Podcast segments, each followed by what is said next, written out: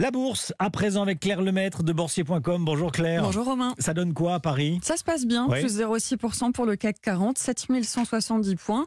La zone euro devrait échapper à la récession cette année, selon, selon les dernières prévisions de la Commission européenne. Évidemment, c'est une bonne nouvelle.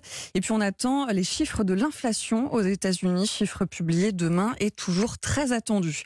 Côté valeur, ça monte pour Airbus. La compagnie Air India aurait passé une commande historique à l'avionneur européen et à son concurrent Boeing, plus 1,4% pour Airbus. On a aussi euh, Thales en hausse de plus de 3% sur le CAC 40.